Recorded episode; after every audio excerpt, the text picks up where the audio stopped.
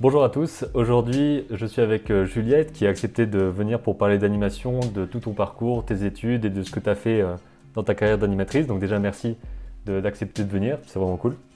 Merci pour l'invitation. Donc on va commencer un petit peu par parler de ton parcours. En gros, si j'ai bien compris, tu as fait euh, l'école des Gobelins. Tout à fait. Et ensuite, ça t'a mené à différentes choses. Donc comment est-ce que tu es arrivé au départ dans l'animation et dans le fait que tu voulais faire ce truc-là, enfin ce truc, ce domaine-là en particulier comme, comme métier vraiment sérieux, quoi. Ce truc qu'on appelle l'animation, voilà. Comment t'es, comment t'es arrivé là? Alors euh, moi j'ai commencé avec un bac euh, général tout classique, mais euh, déjà à l'époque j'adorais dessiner. Et c'est après ça où je me suis dit bon je crois que j'ai vraiment envie de faire du dessin comme métier et j'ai demandé à mes parents si ce serait possible de avoir un an pour faire une prépa artistique et euh, vraiment me concentrer sur le dessin et voir si j'arrivais à en faire quelque chose. Donc j'ai eu énormément de chance, ils, m'ont suivi, ils ont accepté. Et donc euh, à partir de là, j'ai passé un an de prépa aux ateliers de Sèvres, où c'était mhm. un an hyper intense à travailler mon dessin, euh, à essayer de me remettre à niveau pour être à jour pour les concours. Et c'est finalement pendant cette année de prépa là où j'ai commencé à entendre parler des écoles d'animation, que c'était une vraie possibilité, un vrai métier. Et moi, je cherchais avant tout un, un métier où je pourrais dessiner, mais 8 euh, heures par jour, quoi. J'avais vraiment envie de faire ça tout le temps. Et je me suis rendu compte que l'animation, c'était exactement ça. C'était un métier où, euh, dans l'animation traditionnelle, en tout cas, on allait me demander euh, de pousser ma technique du dessin et d'en faire tout le temps et d'être payé pour ça. Alors, j'ai préparé un portfolio spécial pour les écoles d'animation, en plus d'autres écoles d'art. Et j'ai eu la chance d'être pris dans plusieurs écoles, dont Gobelin. Et donc, je suis allée à Gobelin. Ok. Et on, s'est jamais penché pour l'instant sur le, sur le concours Gobelin. J'avais regardé un petit peu, mais c'était plutôt quand j'étais au lycée, donc c'était 2012-2013. Euh, comment mm. est-ce que ça s'est passé euh, exactement le concours là Parce que de ce que j'ai compris, en tout cas à un certain moment, il y avait des épreuves de storyboard où on avait une fable à faire euh, oh, en, storyboard. Et des modèles sheets aussi où on devait animer des trucs par rapport à ça. C'était comment ton concours à toi? Tout à fait, bah c'est horrible le concours des gobelins, ouais. c'est très très dur. Mais euh, en fait, il faut savoir que ça a sûrement changé depuis, parce qu'il me semble qu'ils ont créé des nouvelles passerelles avec euh, une prépa qui permet d'entrer dans l'école ensuite. Euh, je crois que le concours a vraiment changé de tête par rapport à ce que c'était à mon époque, sachant que je suis diplômée en 2015. Donc je suis rentrée en 2012. Et euh, à mon époque, du coup, c'était un concours que moi j'ai passé deux fois. Je l'ai passé une fois au lycée, euh, un peu sûr de moi, en disant oui, bien sûr, je vais rentrer directement en Gobelin. Euh. et puis en fait non, hein, j'ai eu des, des sales notes comme tout le monde qui ne s'est pas entraîné pour ce concours. Et c'est ensuite pendant l'année de prépa où cette fois-ci je l'ai fait beaucoup plus sérieusement. c'est pas du tout pour pour la blague, je, je voulais réussir le concours. Et donc le concours, il consistait à l'époque en plusieurs parties. Une première qui était une partie sur place où on venait faire des épreuves qui consistaient en une épreuve de storyboard. Mhm. Donc on filait un script et il fallait faire un storyboard en, en quelques heures.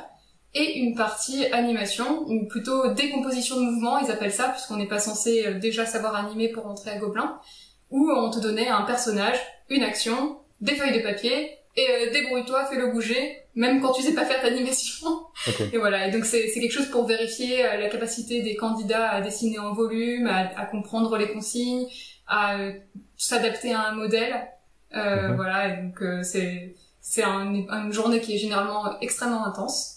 Et si tu réussissais à être retenu dans les 60 candidats qui passaient à l'oral, alors que t'es entre 500 et 700 chaque année pour passer l'écrit, euh, ben dans, à l'oral, là, tu avais l'occasion de présenter vraiment ton univers, ton ce que t'aimes dessiner. Donc tu venais avec un portfolio devant un jury constitué de professeurs et de professionnels euh, qui du coup euh, discutent avec toi. C'est sous la forme d'une discussion et euh, tu présentes ton travail. Euh, ils, ils vont un peu à ce moment-là, ils cherchent plus à constituer des des équipes, enfin une, une, classe qui soit cohérente. Tu vois, mhm. si t'es arrivé jusqu'à l'oral, ça veut dire que tu as le niveau techniquement de rentrer à Gobelin. Mais après, ils vont aussi équilibrer de manière à ce qu'il y ait des gens qui sont intéressés par l'animation, d'autres par le décor, d'autres par la 3D. Voilà, ils vont, ils vont composer euh, quelque chose euh, comme ça. Et donc, c'est, il y a un petit facteur chance aussi euh, à l'oral de, de est-ce que tu vas coller à, à, la promo qu'ils sont en train de constituer pour l'année prochaine. Ok, voilà.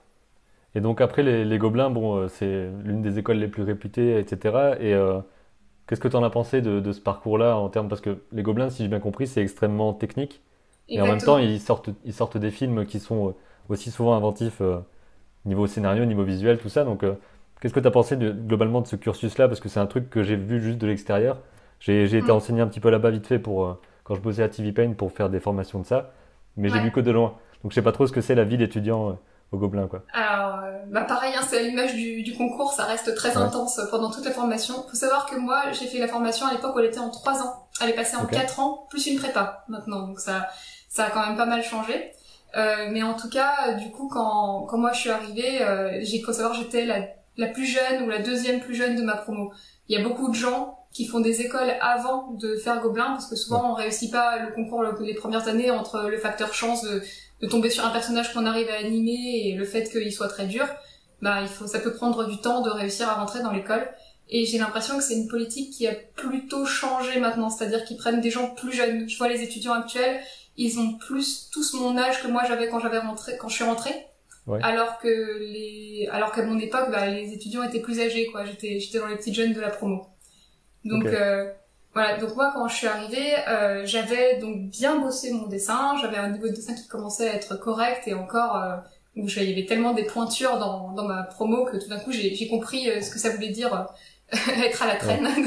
le, et donc c'était à la fois difficile parce que euh, bah t'as des camarades de classe qui sont extrêmement doués, mais en même temps c'était super motivant pour moi où genre tout d'un coup ça te ça te donne le niveau, ça te donne qu'est-ce que tu dois atteindre et euh, quand tu cherches à t'améliorer en dessin et en technique c'est hyper inspirant. Donc mhm. euh, pour moi c'est c'est vraiment ce que j'ai préféré dans dans l'école d'être entouré de gens qui avaient une passion comme la mienne et qui aussi étaient tous hyper investis dans ce qu'ils étaient en train de faire à l'école, dans l'envie d'apprendre et de partager. Donc ça c'était vraiment cool. Et euh, donc, quand on arrive en première année, la première chose qu'on fait, c'est avoir euh, des cours extrêmement techniques sur l'animation. Donc, euh, mmh. c'est, tu sais, le, ça part de la balle rebondissante, mais encore, ça, c'est, ça, c'est l'exercice qui est fun. Hein. Base, ouais, ouais. Ouais, ça c'est l'exercice fun parce que sinon c'est du calcul d'ellipses, c'est de, de, du calcul de courbes mathématiques et de balles qui tombent en calculant la, la vitesse de la gravité. Enfin c'est pour faire comprendre que l'animation peut être quelque chose d'extrêmement technique, voire mathématique, et euh, un, un, art du dessin qui, ouais, qui, qui s'approche plutôt de ce qui serait euh, pour un technicien que pour un artiste par moment, quoi. Voilà. Et donc, une fois qu'on a fait ces, principes, ces principes euh, de l'animation avec un professeur qui est très connu dans le milieu, d'ailleurs, qui s'appelle Fred Nagorny, je pense que tu l'as déjà, t'as déjà dû entendre parler de lui. Enfin, c'est, c'est vraiment, moi, mon, mon parcours de l'animation, il a commencé avec ce monsieur qui, qui est super chouette pour pour transmettre la passion, euh, même dans, dans, le moment où tu fais ces exercices qui sont très techniques euh, et qui pour certains, euh, tout d'un coup, ça, ça, peut être un peu un choc en disant ah ouais, ok, l'animation. Ah en fait, ça ressemble à ça. Ouais. C'est pas que du fun, quoi. voilà. Mais une fois qu'on a fait ça, bah là, on passe à des exercices pratiques beaucoup plus marrants, du style animer des lip sync, animer une marche, animer des quadrupèdes, enfin voilà, tout ce qui est les exos basiques qu'on va retrouver dans beaucoup d'écoles. Mhm. Mais ce qui est vraiment bien à Gobelin, c'est qu'on a de très bons intervenants. Donc, il y a les professeurs euh, qui sont tout le temps à l'école, comme Fred, mais il y a aussi des professionnels du milieu, euh, comme moi je peux le faire d'ailleurs. Hein. J'ai déjà enseigné dans, dans, des écoles, pas à Gobelin, mais euh, je le fais souvent, retourner dans les écoles pour enseigner. Ouais. Et, les... et donc ces, ces professionnels reviennent dans l'école pour partager leur savoir et leurs connaissances en production.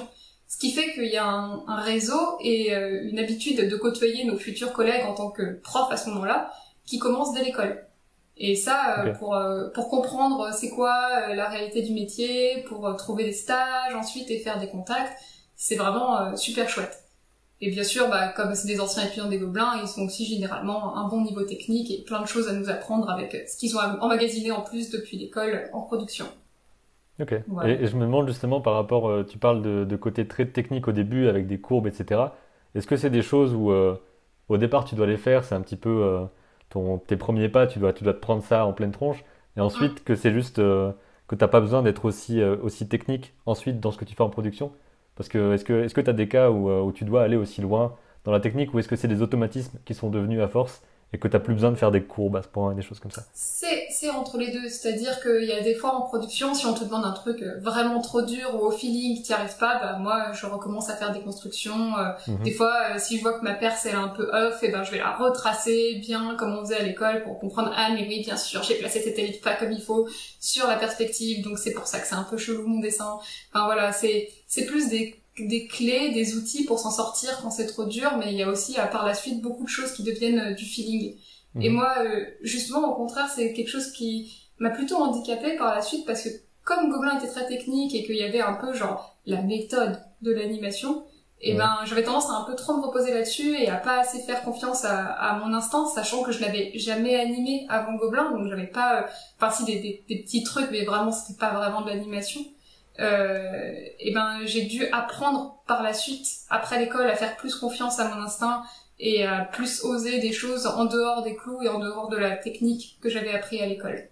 Donc euh, voilà, c'est c'est je dirais que c'est un entre deux en tout cas quoi. L'animation c'est un art qui à mon avis si tu veux le pousser euh, à son maximum c'est très technique.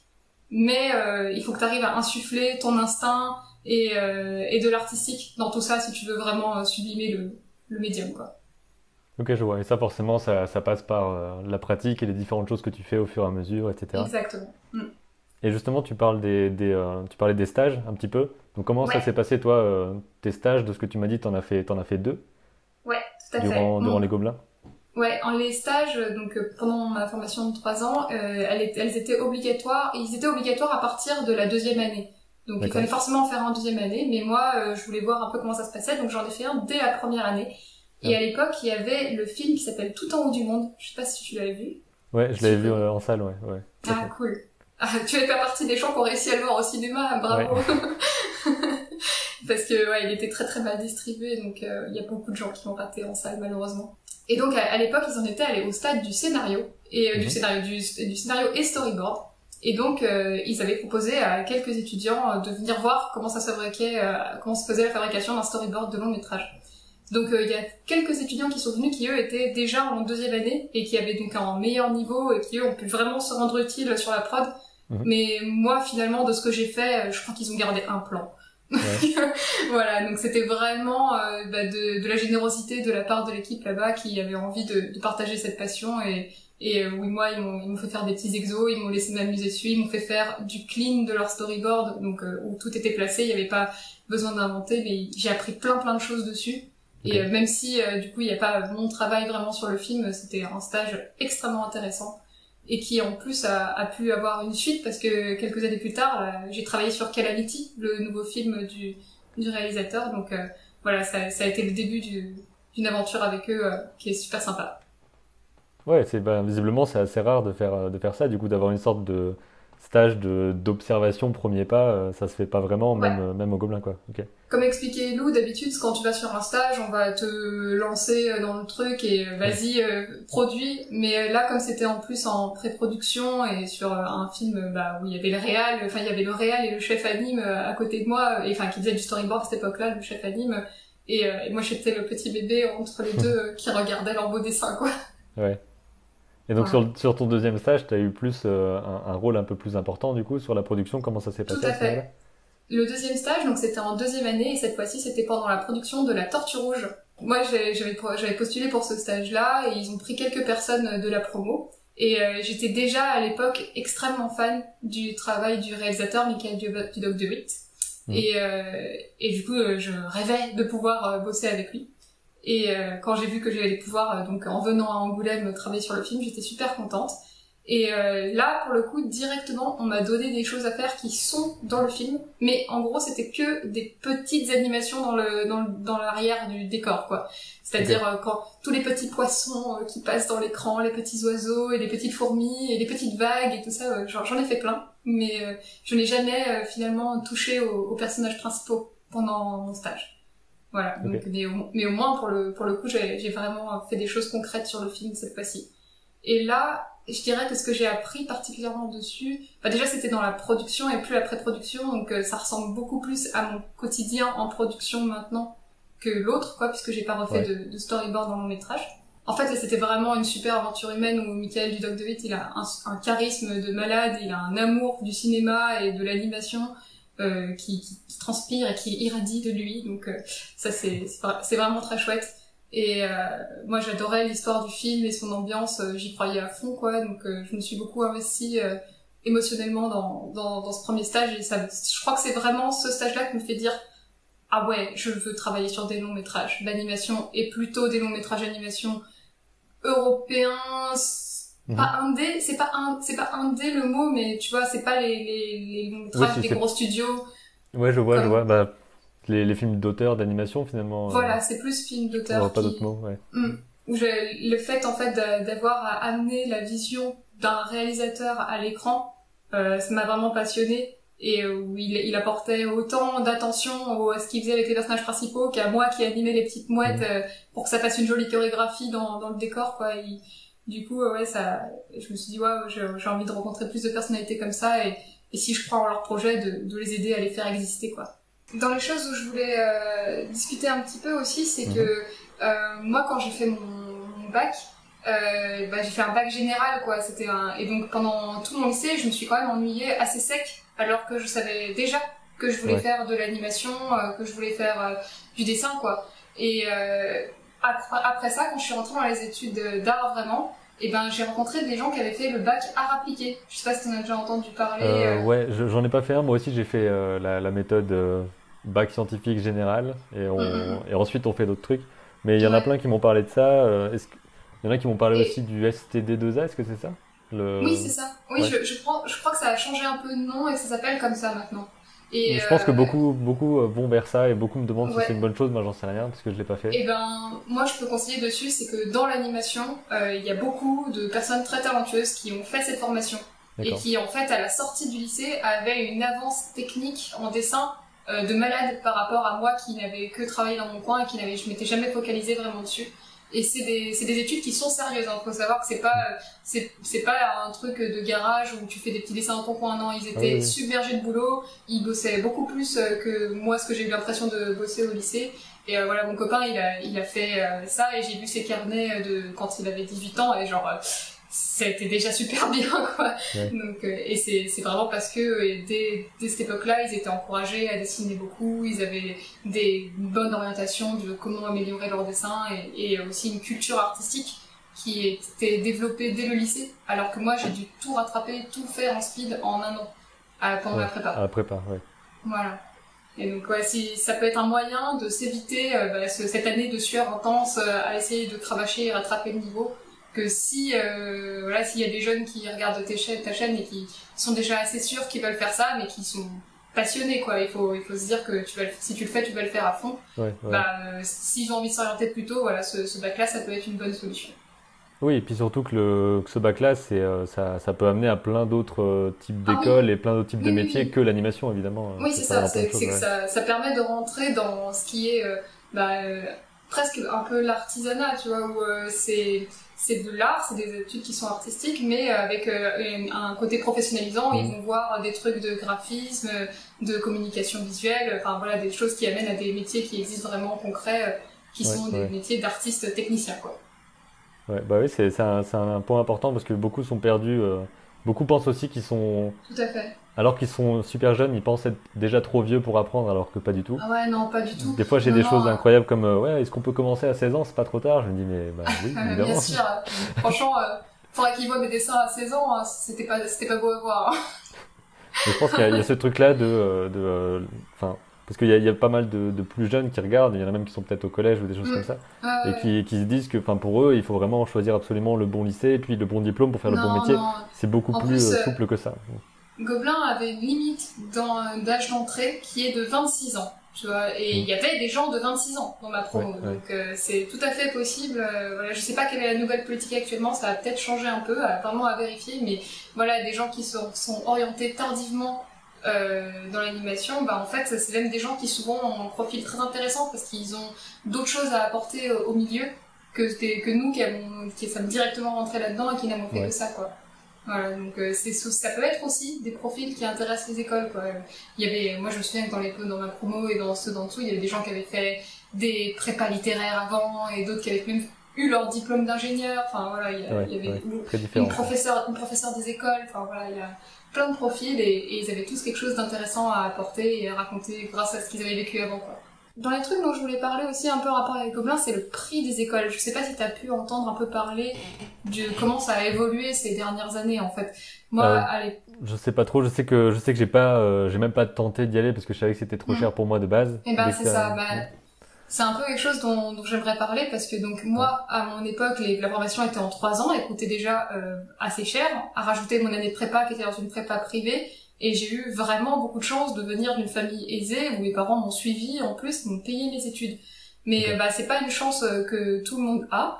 Donc euh, bah, je voulais dire que même si Gobelin c'est une super école et bah, si vous n'avez pas moyen d'y aller, je connais aussi plein de gens qui sont passés par d'autres écoles ou qui se sont formés eux-mêmes et qui sont aujourd'hui des animateurs hyper talentueux quoi. Donc euh, ouais il faut savoir euh, bah, qu'on on peut se former maintenant avec des trucs qui sont sur internet. On peut le plus dur ça va être dans ces cas-là de rattraper le niveau de réseau et de professionnalisme qu'on peut obtenir dans les écoles, mais c'est une possibilité. Et euh, dans les écoles auxquelles je pense que moi j'aime bien, à part Gobelin, que j'ai eu la chance de visiter ou d'y enseigner, euh, il y a le LTAM qui est au Luxembourg et qui est une formation qui elle est moins chère que Gobelin, moins longue aussi. Euh, et où j'ai pas mal de gens qui sont dans mes collègues maintenant qui ont fait cette formation à une époque. Voilà, donc je sais que je sais qu'il y a des bons profs et un bon enseignement là-bas. Et il y a aussi, si vous êtes chaud pour partir encore plus à l'international, le Animation Workshop qui est au Danemark et euh, qui pour le coup ont vraiment aussi des super intervenants et un rapport qualité-prix entre le prix de la formation et l'enseignement qui est dispensé qui pour moi euh, est dans les meilleurs qu'on peut trouver actuellement. Parce que Gobelin, depuis, c'est devenu l'école la plus chère de France en animation. Ah oui. Elle, elle coûte euh, 8800 euros l'année euh, pendant 4 ans, du coup, maintenant. Et, euh, et si on vient de en dehors de l'Union Européenne, elle coûte carrément 13 000 euros l'année. Donc euh, voilà. Ouais, c'était pas ça quand je m'étais renseigné. Moi, je pense que ça tournait autour de 6000. Bah c'est ça. C'est moi, c'était plus autour de ça aussi à l'époque où je l'ai fait, et c'était que que trois ans quoi. Moi, je dirais que euh, si vous êtes prêt à si les gens sont prêts à Gobelin et qu'ils ont pas trop les moyens de se payer, que du coup ils font un prêt ou euh, qu'ils sont obligés de faire des efforts en plus pour avoir des bourses, etc. Parce qu'il existe quelques bourses qui sont accessibles au mérite. Euh, bah, ça vaut le coup quand même parce que ça reste une école qui est très professionnalisante, c'est-à-dire que euh, vous avez, il y a de grandes chances d'avoir un, un, métier, un emploi à la sortie de l'école. Donc ça, ça reste pour moi un investissement qui est correct. Mais euh, voilà, il y a d'autres écoles qui par exemple sont moins prestigieuses et quasiment aussi chères, euh, où il faut vraiment bien se renseigner, rencontrer les élèves qui l'ont fait, voir s'ils ont été contents et euh, voir si ça vaut le coup quoi. Et ne pas se faire avoir. Il y a des écoles qui ne valent pas grand chose et d'autres qui sont sérieuses il faut euh, savoir faire la part des choses et je sais que quand on est étudiant c'est pas c'est pas facile donc euh, faut aller aux portes ouvertes faut rencontrer les gens maintenant on est tous sur les réseaux sociaux sur Instagram on, peut moi quand des gens me contactent pour poser des questions je réponds donc euh, voilà on est beaucoup à faire ça faut pas hésiter ouais il faut vraiment se renseigner avant parce que ça reste quelque chose qui est pas anodin à faire à une école ou mm. une autre, etc. c'est sûr. Il faut, en plus, chaque école a sa spécialité, c'est-à-dire que, par exemple, si tu vas à l'MK, même si Lou, il a, lui, pris une direction très technique en étant dans cette école parce que c'est possible de le faire, et eh ben c'est surtout une école qui encourage des futurs réalisateurs dans le sens où à la fin tu fais ton film tout seul et on les les gens qui sont sélectionnés sont avant tout sélectionnés pour leur univers personnel et ce qu'ils vont apporter en tant que créatifs réalisateurs à l'école. Et euh, à, Gobelin, moi j'ai déjà vu, j'ai déjà eu l'expérience de personnes qui se sont senties frustrées artistiquement, qui se sont rendues compte qu'en fait l'animation telle qu'elle était proposée à Gobelin ne leur correspondait pas et qu'ils n'étaient pas forcément heureux quoi. J'ai une amie euh, qui est en train de faire une super BD à ce sujet qui, qui n'est pas finie mais qui va être très bien où elle raconte euh, pourquoi elle a quitté Gobelin par exemple. Voilà. Donc c'est, il faut le savoir, il faut aller, euh, il faut pas choisir une école uniquement pour son prestige, il faut aller rencontrer les, les gens qui sont dedans et voir quel genre de film et quel genre de choses en sortent pour euh, savoir si elle est faite pour nous ou pas. Oui, puis globalement, c'est aussi l'intérêt des. C'est pour ça que je fais ces vidéos-là où, où je parle avec des gens qui sont directement dans ce milieu.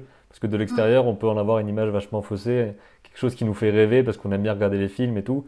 On s'imagine pas du tout ce que c'est concrètement.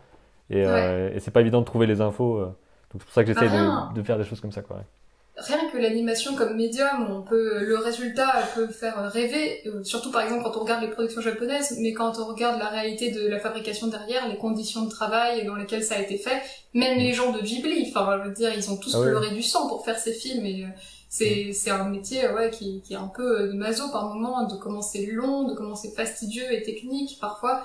Donc, même si moi, je suis super passionnée et quand à la fin, mon plan, j'ai l'impression que mon personnage, il est vivant, c'est la récompense qu'il me faut ben euh, ça reste un métier qui peut être difficile et c'est pas parce qu'on adore le dessin qu'on est forcément fait pour l'animation. Donc euh, faut tenter, faut faut essayer et, et après faut choisir euh, ce qui nous plaît le plus. Et donc ensuite après les après les stages, tu as commencé à, à, faire de la production en tant que professionnel. La première chose que tu as faite, c'est un court-métrage. tu as dit qu'il c'était à Londres si je me gourre pas Ouais. Alors en fait moi j'avais décidé en fait un peu dès l'école que je voulais utiliser ma carrière d'animatrice pour faire quelque chose un peu orienté vers l'international. Mhm. Donc euh, dès que j'ai été diplômée, déjà j'en avais un peu marre de Paris. J'en avais carrément marre de Paris, j'avais envie de partir. Et euh, du coup j'ai cherché euh, voilà un boulot qui serait à l'étranger. Et là où on disait que Gobelin a vraiment un plus dans ce qui est le réseau et tout ça, c'est que par exemple FX Gobi, le réalisateur de To Build the Fire, Construire un feu, le court métrage sur lequel j'ai travaillé, et eh ben il était venu à Gobelin nous présenter le projet. Un peu dans l'idée de recruter des futurs euh, étudiants quand la production se. Et puis bah, moi j'étais l'année où ça s'est bien aligné. Euh, un an plus tard, son projet euh, se faisait partir en production. Donc voilà, j'ai postulé et j'ai été embauchée. J'ai envoyé mon mail et une semaine et demie plus tard, j'étais à Londres. Quoi. Ah ouais. Voilà, donc j'ai pas eu beaucoup de vacances entre l'école et, et, le boulot. Mais voilà. Et donc, euh, bah, j'ai fait cette première expérience de, de court métrage où j'avais euh, un chef anime et pour le coup, euh, j'avais pour la première fois, j'étais soumise à des quotas, c'est-à-dire qu'on avait mhm. tout l'été pour fabriquer le, le, court métrage, mais il fallait qu'à la fin de l'été, ce soit terminé. Quoi. Il avait un budget pour nous payer pendant un certain nombre de mois et après, il n'y avait plus de budget pour le film. Quoi. Donc, on a bien cravaché. J'ai appris qu'est-ce que ça voulait dire être efficace, savoir être astucieux euh, dans ce qu'on fabrique pour euh, que l'animation euh, soit globalement de qualité dans le film, mais que bah, à la fin du, temps imparti, ce soit terminé. quoi. avais déjà eu le côté discussion avec un réalisateur, discussion avec des superviseurs pendant les stages.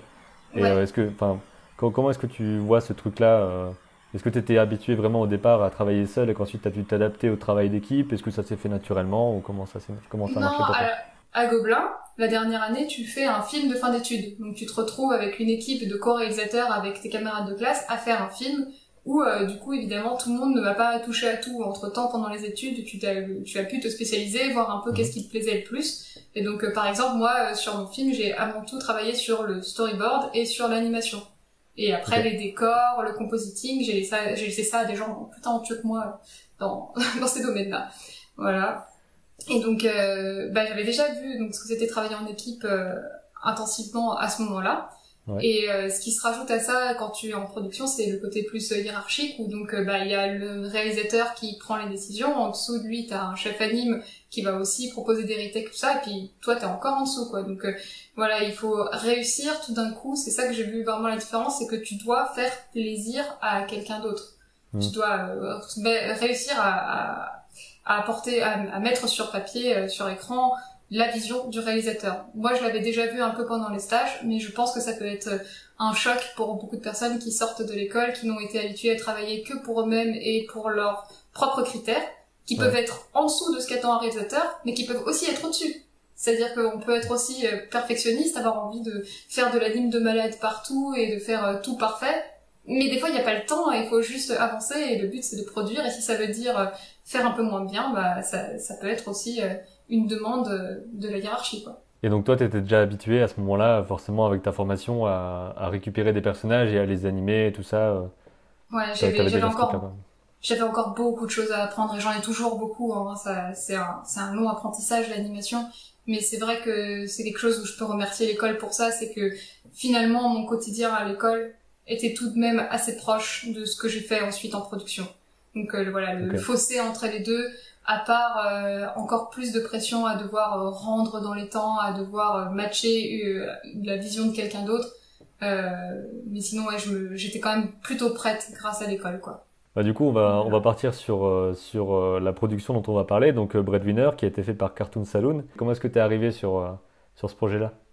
Alors, donc moi, euh, à la fin du court métrage à Londres, euh, je cherchais mon prochain emploi. Euh, et du coup, j'ai vu qu'il y avait les productions à Cartoon Saloon qui allaient commencer. J'avais plusieurs anciens élèves de Gobelin, des gens qui étaient en troisième, troisième année quand moi j'étais en première année, qui étaient employés mhm. là-bas et qui me racontaient comment c'était trop bien la vie à Cartoon Saloon et à Kilkenny dans la petite ville où, où se trouve le studio.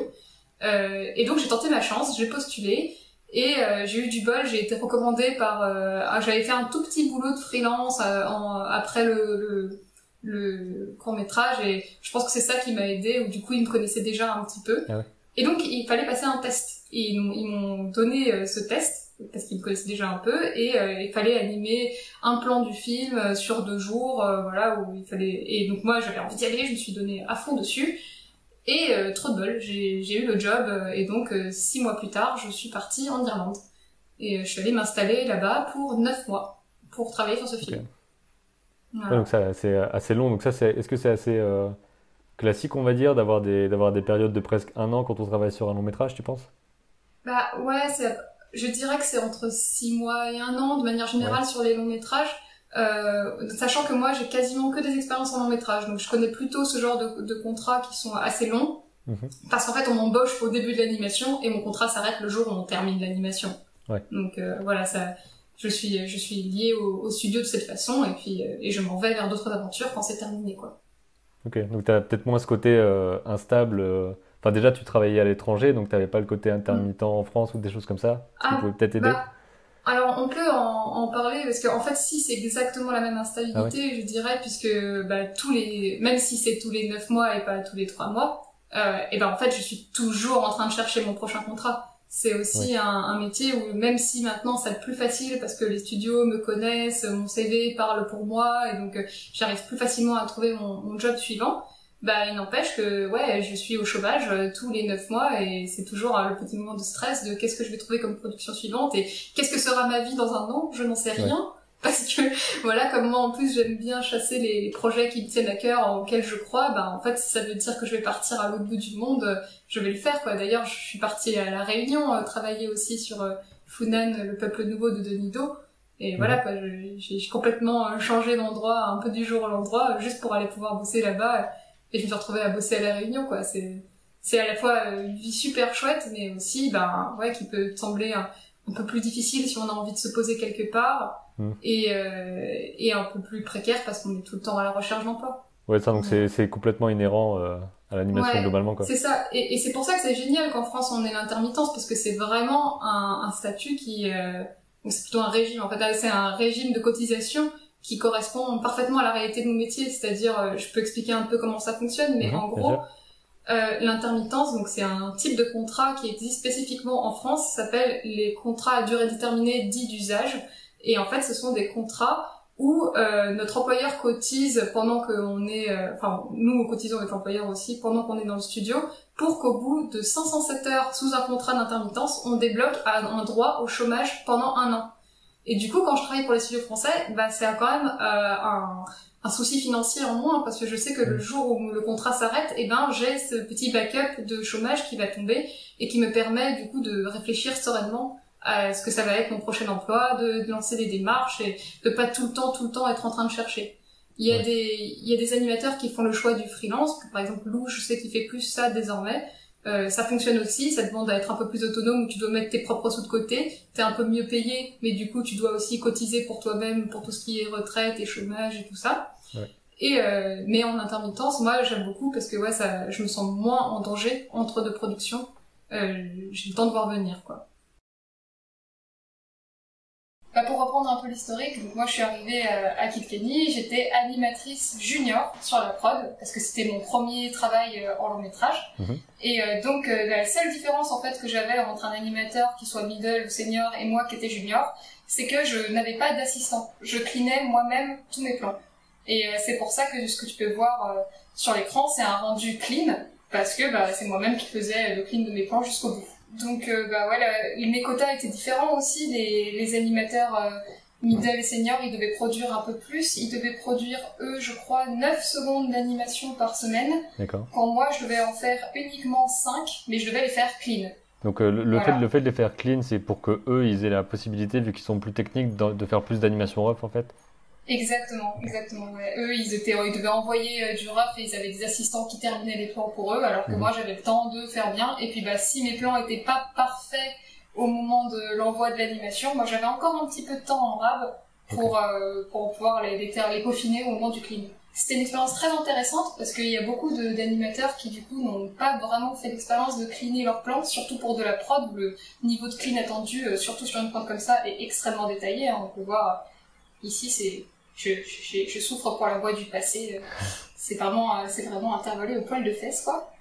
Ouais, c'est bah, vraiment une animation très très propre et enfin qui, qui semble simple, mais qui en même temps on sent qu'il y a, a c'est très très subtil et ça me semble super difficile à faire. Et ben donc je pense que ça ce sera un bon exemple. Alors du coup je te mets un petit play pour qu'on puisse le regarder un peu en entier avant. Donc ce plan là il fait quoi? Il fait 4 secondes? Il fait 132 frames Je fais les maths, 5 secondes. 5 secondes, ok. Donc typiquement, ça, c'est une semaine selon ce que tu as dit. Ouais, voilà, c'est ça. Bon, j'avais dû mettre plus, hein. je connais pas tout à fait les quotas à l'époque. Euh, c'est assez classique sur les, sur les longs métrages de courir après, après le, le framerate. Ok. Voilà. Euh, alors du coup, moi ce, dont je voulais parler aussi, c'est euh, bah, par exemple les gens qui font de l'animation chez eux, euh, ils ont tendance du coup à devoir tout faire. Ils vont faire leur perse, leur décor, voire même parfois leur cara design si c'est leur personnage. Mhm. Mais en fait, euh, quand on est en production, et eh ben c'est un énorme travail d'équipe de fabriquer un film. Euh, et c'est-à-dire que moi, ce que je ce que je produis quand je fais une production, en fait limite je serais pas capable de le faire si je le faisais toute seule je suis capable d'atteindre ce niveau-là parce qu'il y a toute une équipe, tout un, un superviseur euh, et aussi des gens qui vont avoir placé ce beau décor avec une perce nickel pour moi derrière et aussi des gens qui font le layout. C'est euh, un métier que moi je fais parfois aussi, d'être layout artiste. Mhm. Et je sais pas si euh, tu as déjà un peu expliqué en quoi ça consiste, mais en gros ce sont des gens qui sur une production vont faire un ou deux beaux dessins par plan bien au modèle, bien construit, où euh, tout, euh, moi j'aime bien voir le layout comme un dessin sur lequel tu résous tous les défis techniques et graphiques que vous représentez le plan. Donc euh, par exemple, s'il y, a une, s'il y a une perce compliquée, s'il y a une stylisation qui est particulière au film, eh ben on va prendre des, des artistes en dessin très talentueux et très habitués à ce genre de style. pour qu'ils, que eux s'occupent de résoudre ces problèmes-là et comme ça quand l'animateur arrive, eh ben il n'a pas à se poser de questions de dessin, il euh, peut partir directement sur le mouvement, sur l'acting, et voilà. Et donc moi, par exemple, là, le premier dessin, j'ai dû le modifier un tout petit peu, je pense, mais le premier dessin du plan, en fait, il m'a été fourni par un artiste euh, qui avait fait le layout pour moi. D'accord. Et donc le layout, c'est la l'étape intermédiaire entre le storyboard et l'animation. Du coup, c'est le, le, storyboard propre, on va dire, sur une seule image. Voilà. Voilà, c'est ça. Avec le personnage au modèle, aux proportions, euh, et puis parfois aussi euh, qui permet de faire du placement. Par exemple, s'il va se déplacer dans la perspective, c'est l'occasion de montrer à l'animateur de quelle taille il va réduire dans l'écran. Et comme ça, tu épargnes l'animateur de devoir se faire les constructions de perse pendant qu'il anime. Euh, il y a déjà quelqu'un qui l'a fait pour lui. Du coup, pour reprendre sur ce plan-là, donc pour mettre un peu de contexte, euh, moi j'ai choisi ce plan-là pour en parler parce que c'est une scène du film lorsque j'ai regardé l'animatique juste à l'état du storyboard, elle m'avait fait pleurer.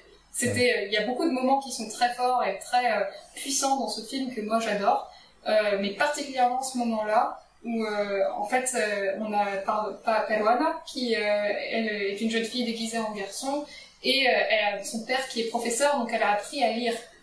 Et à côté de ça il y a ce taliban qui est un personnage un peu ambigu de l'histoire puisque bah, il est dans le régime des talibans mais en même temps c'est une personne avec un grand cœur et ben lui ne sait pas lire et lui demande de lire une lettre pour lui. Cette lettre annonce le décès de sa femme. Donc euh, elle doit lui apprendre en live que sa femme est décédée. Euh, après ça, lui, il est dévasté, il s'en va, et là, il, revient et il vient de lui expliquer. Donc c'est pas le moment où on apprend la mort qui l'avait touché, mais c'est quand il revient discuter avec elle, elle lui rend la lettre, et euh, il lui demande où est-ce qu'est marqué le nom de sa femme sur la lettre, et il lui explique que ça, ce que signifie le nom de sa femme. En fait, ça représente les rayons lumineux qu'on voit autour de la lune. Mm. Et donc, il se souvient de sa femme grâce à l'écriture, grâce à son nom, et il partage un peu euh, un moment euh, humain et, triste avec Caruana.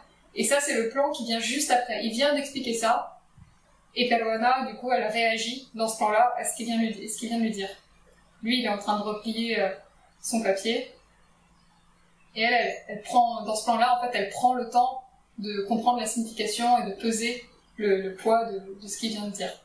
Euh, moi j'aime beaucoup le, cadrage qu'ils ont choisi où on Razok, on le voit pas en entier, on voit pas son visage, c'est par ses mains euh, que, des choses s'expriment et en fait le geste qu'il replie ce papier, euh, à ce moment-là dans le film, moi je l'ai interprété que en fait il, il ferme ce, moment de son histoire, tu vois. Après ça, on le reverra plus parler de, sa femme. Elle va lui apprendre à lire et à écrire. Enfin voilà, c'est c'est euh, la conclusion quoi. Et pour moi, le raconter à Palwana, ça ça lui a permis aussi de, s'en libérer. Voilà, donc je voulais qu'il y ait un sentiment euh, dans euh, tu vois, au, début, il caresse, il caresse son papier de manière très douce, et après, le papier disparaît dans sa manchette, et voilà, c'est la fin de, de ce moment pour lui, quoi.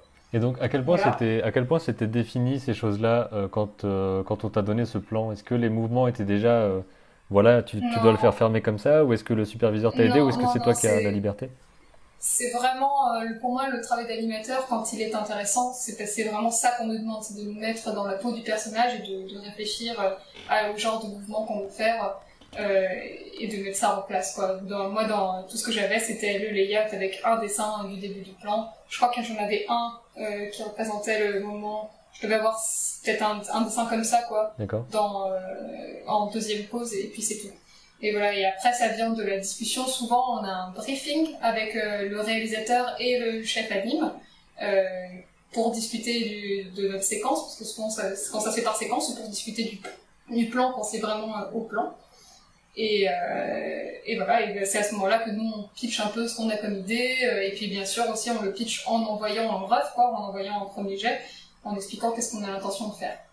Voilà. Et moi, ce que je voulais montrer, euh, enfin, du coup, à, travers ce plan, c'est que, bah, tu vois, les, les mouvements de Pelouana, ils sont vraiment minimes. On a une petite respiration et euh, des tout petits mouvements. Et en fait, on voit que, à des toutes petites choses près, par exemple, genre, bon, le, je me souviens pas avoir fait ça à l'époque, mais genre, je peux l'analyser comme à distance maintenant, mais tu vois, quand elle, quand elle fronce les sourcils ici, on voit la petite ligne sous son œil qui se rapproche, tu vois, pour sentir que qu'il y a un écrasement à cet endroit-là. Et c'est par des tout petits mouvements comme ça que j'essaye, j'ai essayé dans ce plan de faire passer l'émotion, quoi. Regarde, hop, tu vois, le petit moment où le, où le, l'expression, euh, le changement d'expression est tout petit à, à cet endroit-là, et du coup, il se passe quand même quelque chose. Du coup, il y a peut-être des gens qui se demandent c'est quoi euh, ces machins rouges qui euh, apparaissent partout euh, sur mon image. Mhm. ce sont donc mes chartes d'animation. Donc les chartes d'animation, quand on me demande ce que c'est, j'aime bien comparer un peu à ce que serait la partition de musique pour la musique. Où en fait c'est un moyen d'écrire l'animation, d'écrire qu'est-ce qu'on veut faire, qu'est-ce qu'on veut faire comme mouvement. on peut s'en servir notamment en production pour communiquer avec les assistants plutôt que de leur expliquer, alors là, tu vois, j'ai prévu de faire un petit amorti, machin. Euh, bah avec ça, en fait, un, assistant, il est capable de comprendre mon mouvement et, euh, ce que j'ai voulu faire juste en lisant euh, cette, cette, charte. Lou a déjà expliqué dans sa vidéo comment la lire, hein, le fait que genre si j'ai trois petits ponts ici, ça veut dire que j'ai prévu de mettre ça, le triangle représentant le breakdown, au tiers plus proche de ma clé numéro 1. On voit aussi que ici j'ai mis 1 à 36, ça veut dire qu'il faut tenir en hold, euh, c'est le même dessin de la frame 1 à la frame 36, tu vois, voilà. Ouais. Donc voilà, c'est des petites indications, sachant qu'il n'y a pas une façon universelle d'écrire les chartes. Les, animateurs ont tous la, la leur, et moi je sais que quand je suis dans une production avec des assistants, j'ai même un petit fichier dans lequel j'explique comment je note mes chartes, et voilà, c'est les clés de lecture de ma charte, je fournis ça aux assistants. Ok tout en sachant que c'est aussi euh, utile quand on n'a pas d'assistant pour soi-même euh, organiser son, son tout travail. À fait. Notamment, notamment si on n'a pas l'intention de cliner son plan immédiatement après l'avoir animé, comme c'était le cas sur euh, Brave Winner, puisque j'ai envoyé ça euh, en validation, et puis après j'avais peut-être commencé trois autres plans d'ici là qui reviennent valider et, euh, et que je puisse passer au, au clean, quoi. Donc mhm. avoir ces petits mémos pour moi-même, c'était super utile. Et un truc qu'on pense pas aussi, c'est que tu vois, les, les chartes peuvent être être euh, décalé. C'est-à-dire que par exemple, tu vois, là, ici, sur euh, cette charte, ici, j'ai bien marqué que ça s'appliquait aux deux mains. Mais par exemple, un petit peu plus loin, hop, on voit ici, j'ai prévu une charte spéciale pour cette deuxième main. Donc tu peux faire des chartes différentes pour différents éléments du corps. Et ça, c'est un truc que des fois les, les débutants se rendent pas compte qu'en fait, dans l'animation, si tu veux rajouter de la subtilité de mouvement, c'est pas mal de faire des désynchros de, de avoir tous les éléments qui bougent en même temps. Voilà, bon là ici euh, je trouvais que c'était rigolo aussi, on le voyait dans... Là on le voit vraiment entre cette frame et cette frame là, pouf, la main disparaît derrière. Euh, ça c'est vraiment les triches d'animation et c'est ce qui rend le style de Cartoon Saloon si euh, intéressant et difficile alors qu'il paraît tout simple. C'est qu'en fait les, les éléments doivent avoir l'air d'être volume, mais en, étant, en ayant une stylisation qui n'est pas volume. C'est ça. Du coup, euh, c'est un challenge de dessiner ces personnages et de dessiner sur leur film, qui moi m'a appris énormément en dessin et il y, a beaucoup de choses que j'ai appris euh, chez eux que j'applique encore dans mon style personnel. Voilà, donc ça c'est un autre plan avec une interaction entre Peruana et Lazak.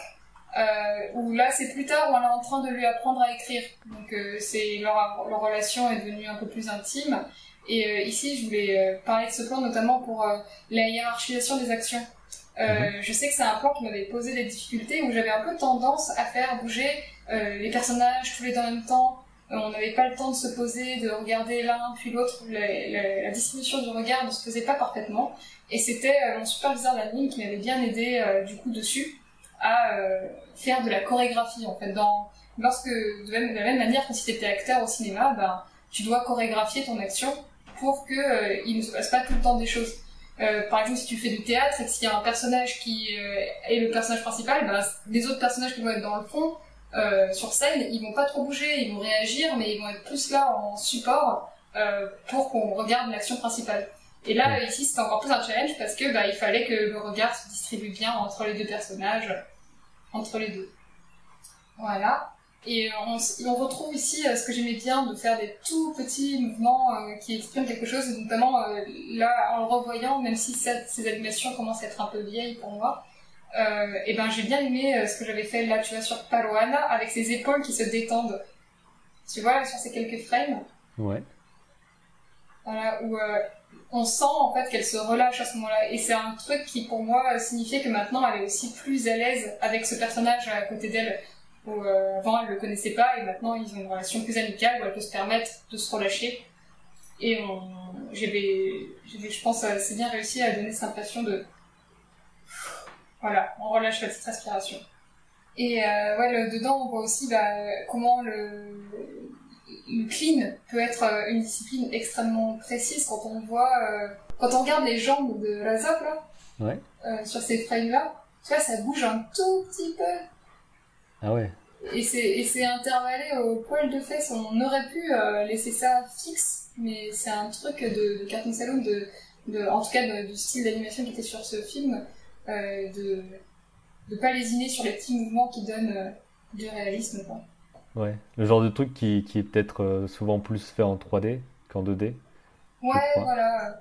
Là, ici, moi, ce que j'avais beaucoup aimé à Cartoon Saloon, c'est qu'il y avait encore euh, tout l'amour de, de l'animation traditionnelle 2D papier qui était encore là, où on, va chercher euh, bah, la beauté de la ligne, la beauté du dessin, la subtilité du mouvement. Et puis, euh, on avait aussi un, un chef assistant extrêmement compétent qui nous a appris plein de trucs sur comment gérer les lignes, comment gérer les courbes pendant le clean, quoi.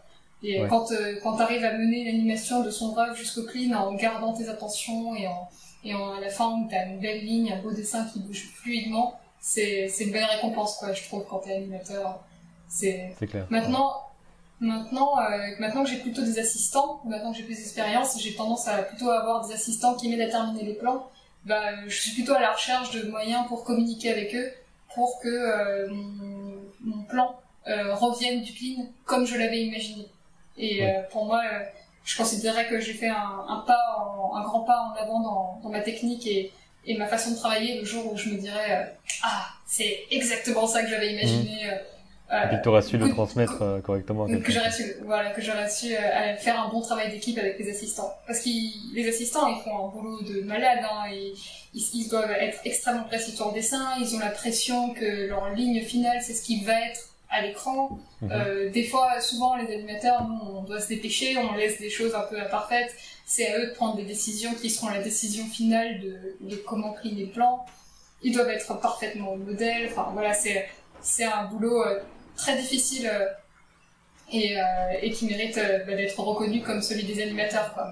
Ouais, bon, et après, genre, maintenant, je vois des petits défauts d'anime, des choses où, bah, je dirais que à l'époque justement bah, j'étais encore un petit peu coincée dans la technique de Gobelin où j'allais vraiment genre je faisais une pause clé puis j'allais à l'autre pause clé puis j'allais à l'autre pause clé et euh, maintenant j'essaye de, de, rajouter encore plus de subtilité dans mes animes et de, de rajouter des petits overlaps des petites actions secondaires et tout ça mmh. où là je sais que quand, quand les quand les plans euh, les dessins à faire étaient trop difficiles et trop précis bah, j'avais tendance à rester un peu dans ma pause clé à, à rester simple dans l'animation pour m'en sortir et pour que le produit euh, final soit à la hauteur de ce qui était attendu, euh, sans faire trop de zèle, quoi.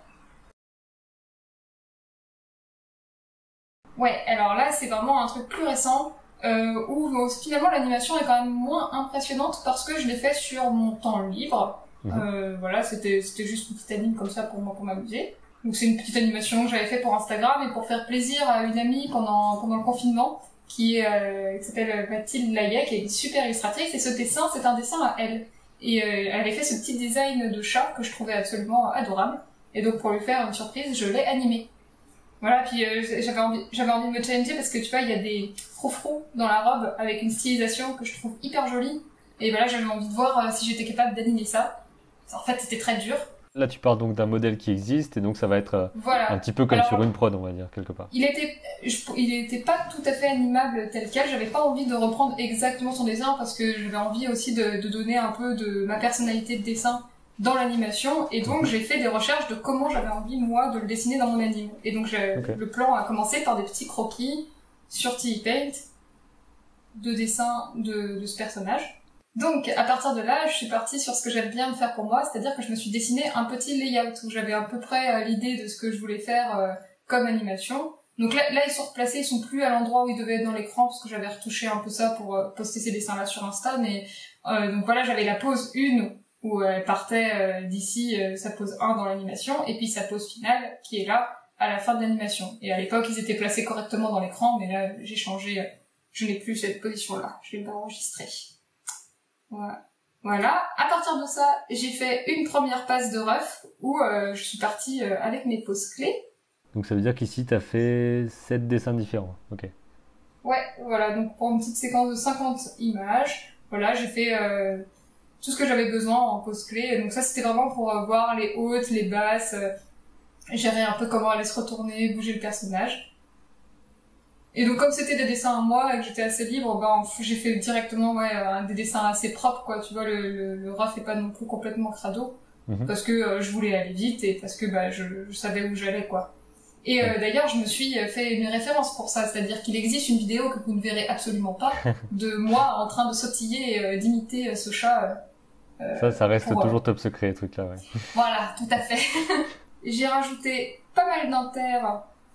On peut voir euh, les signets qui sont rouges là. Tu vois, les signets rouges, c'était pour indiquer mes clés que je les perde pas. Et puis bah, j'ai intervallé ça et mon but c'était de faire euh, le moins de dessins possible parce que je savais que après je voulais aller jusqu'au clean, donc euh, je voulais pas euh, me donner trop de travail non plus.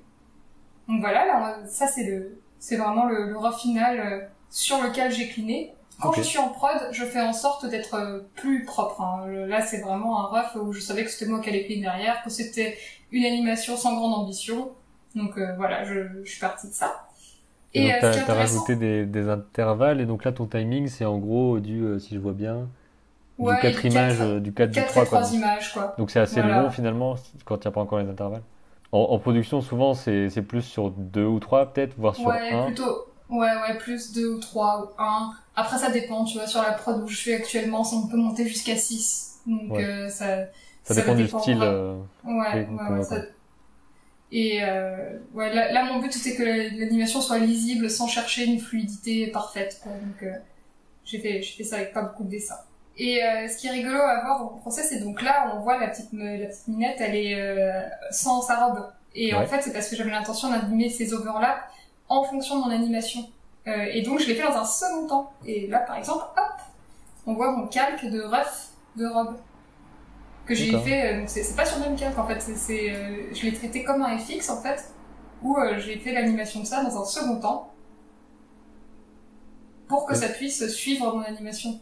C'est un truc que je recommande pas mal de quand on fait une animation avec des overlaps. De, il y a des gens qui le, qui le font en straighted et qui le font tout d'un coup. Mais euh, moi, je sais que j'aime bien le faire dans un second temps parce que ça me permet de euh, utiliser la physique que j'ai instaurée dans mon animation pour qu'elle ait une, une, répercussion et un réalisme sur les éléments en, en overlap que je rajoute par-dessus. Voilà. Tu vois, par exemple, si j'ai une course de personnages à faire, euh, souvent je vais, je vais placer les cheveux un peu euh, au hasard au début, puis à la fin je vais refaire une passe où là, une fois que mon animation elle est bien posée, bah, je vais refaire une passe d'animation des cheveux par-dessus pour que ce soit bien, bien fluide et bien euh, adapté à l'animation que j'ai fait, j'ai fait au final. Et puis bah de ça, alors bon, c'est vraiment pas très euh, pas très propre ce ref, mais en vrai, je suis passée euh, directement au clean de ça. Et là, pareil, pour faire mon clean, j'ai commencé d'abord par cleaner toutes mes poses en rouge, qui étaient mes poses clés, mhm. pour avoir une consistance du, du, dessin et pouvoir le contrôler de, de bout en bout. Et ensuite, j'ai rajouté les inters. Ouais, bah c'est, j'imagine que c'est la, la bonne méthode, euh, un peu dans n'importe quel cas, de faire ça pour garder Ouais. la, la consistance.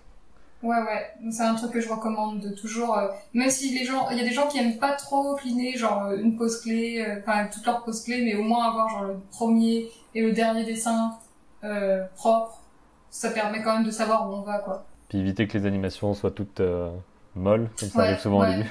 Ouais, on appelle ça du, on appelle ça du morphing en fait. Quand t'as, quand t'as une, un- une main, une tête qui grossit, euh, quand on repère ça sur une anime, on dit ah ton animation elle morphe. Voilà. Puis bon après bah, c'est juste, euh, c'est juste les, les petits éléments de, de couleur euh, où j'ai colorisé tout ça. Et donc après, t'as pas, pas été jusqu'à mettre la, la même texture et tout, parce que voilà, c'était pas dans ton, Non. dans ton idée. Ouais. Alors en fait au début je voulais le faire et puis en fait, enfin j'y avais déjà passé trop de temps. Ouais, je comprends, je comprends. voilà. Donc c'était plus un hommage qu'une animation euh, vraiment littérale de ce dessin. Donc c'est ce que tu conseillerais de, de faire, de se lancer des petits, euh, des petits défis comme ça, de prendre un dessin, de, de commencer à faire des trucs et tout ça? Ah ouais, carrément. Enfin, moi je pense que c'est comme ça qu'on progresse. Et puis aussi, en prod, on peut avoir les contraintes de temps, on a les contraintes de la vision de quelqu'un d'autre. Et euh, si on veut aussi développer un peu son univers personnel, sa façon à soi d'animer, ben c'est pas mal de faire aussi des petites choses personnelles de, et de se lancer à faire des plein de petites animes perso pour explorer et, et découvrir des choses qu'on n'a peut-être pas toujours le temps de découvrir en prod.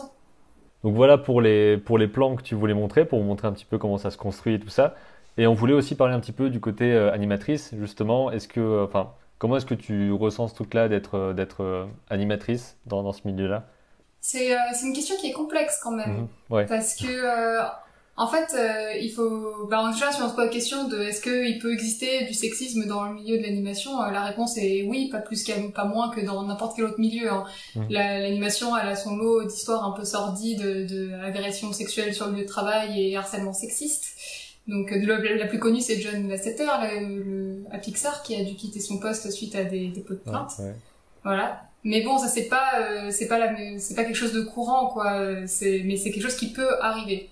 Euh, et puis ben moi ce que je peux parler des problématiques qui sont spécifiques à l'animation, c'est euh, le fait que bah, comme il n'y a pas trop d'hierarchie, que c'est un milieu qui est très bon enfant, euh, des fois il peut y avoir une ambiance au boulot où c'est plus difficile de stopper les, les les remarques sexistes qu'on peut en sentir ou quoi parce que bah c'est présenté sous la forme de la blague ou quoi et on veut pas casser Mm. l'ambiance et euh, je pense que tout ça, ça s'explique parce que l'animation, ça a été longtemps un milieu qui n'était pas très féminin.